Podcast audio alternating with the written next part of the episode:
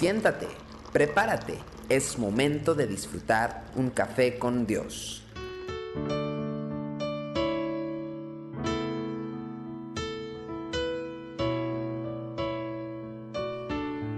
Hay mucha y muy valiosa enseñanza en todo lo que la Biblia nos enseña con respecto de Jonás. Hoy quiero avanzar en Jonás capítulo 1, versículo 14 al 16, donde dice, entonces clamaron a Jehová y dijeron, te rogamos ahora, Jehová, que no perezcamos nosotros por la vida de este hombre, ni pongas sobre nosotros la sangre inocente, porque tú, Jehová, has hecho como has querido. Y tomaron a Jonás y lo echaron al mar, y el mar se aquietó de su furor, y temieron aquellos hombres a Jehová con gran temor, y ofrecieron sacrificio a Jehová, e hicieron votos. Fíjese qué interesante lo que hemos estado mirando. La vida de este siervo de Dios, al cual podríamos llamar involuntario, su vida como profeta no comienza con ese aire romántico que a veces queremos atribuirle a todos los que sirven a Dios. Realmente no le gustó la misión que se le había dado, creyó estar a salvo huyendo de su presencia y cuando todo estaba perdido, decidió echarse al mar para acabar de una buena vez con el asunto. No tenemos en este cuadro la imagen de un líder consagrado, un líder inspirador, cuya vida es un ejemplo de calidad, de servicio, que queremos que nuestra gente pueda imitar, nosotros mismos imitarlo. Pero lo increíble de este relato es que Dios usó a este hombre a pesar de sus actitudes y de su comportamiento. En el pasaje de hoy notamos dos resultados de la crisis de Jonás. En primer lugar, los marineros reconocían que Jehová había hecho como él quería. Y mire, no es poca cosa este descubrimiento. Existe una declaración implícita de la soberanía de Dios sobre todo y es un hallazgo que es indispensable para dar el paso de someterse a todo lo que Dios diga. En segundo lugar, el echar al mar a Jonás eh, fue un evento muy impresionante para ellos porque vieron que las palabras del profeta habían sido acertadas. Inmediatamente las aguas se aplacaron, se quitó el furor del mar. Y dice que sobrevino una gran calma sobre esa embarcación tan castigada y marineros asustados. Este acontecimiento llevó a que aquellos hombres temieran a Jehová, y entonces lo que hicieron fue ofrecerle sacrificios e hicieron votos.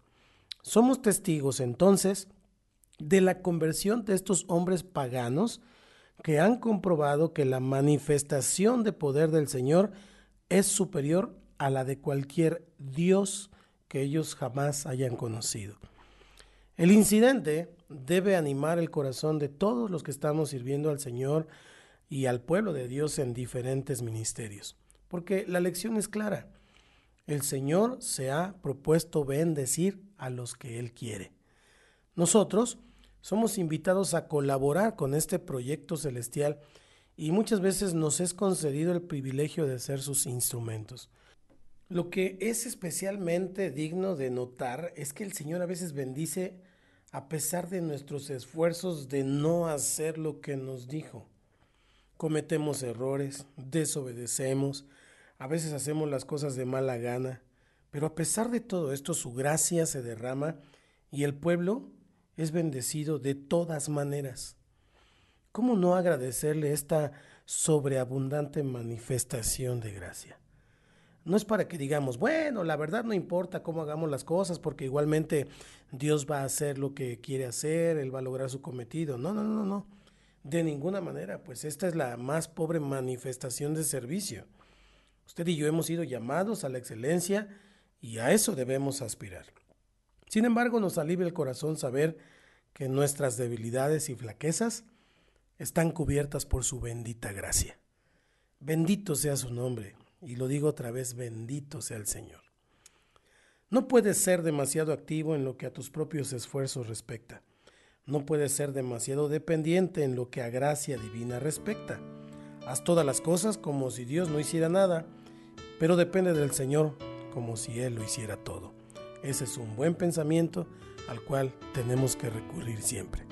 Que Dios te bendiga Y qué bueno que estamos juntos siempre, todos los días, aquí en Café con Dios.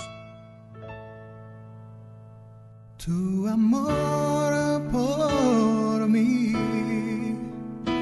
es más dulce que la miel y tu misericordia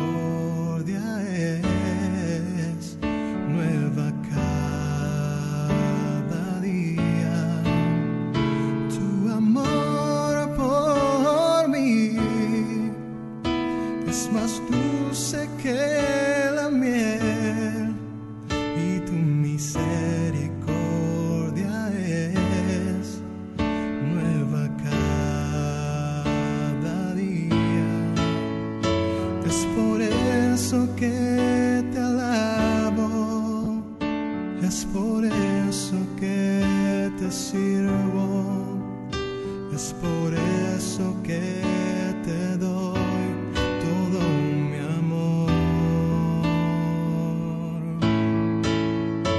Es por eso que te alabo, es por eso que te sirvo, es por eso que te doy todo mi amor.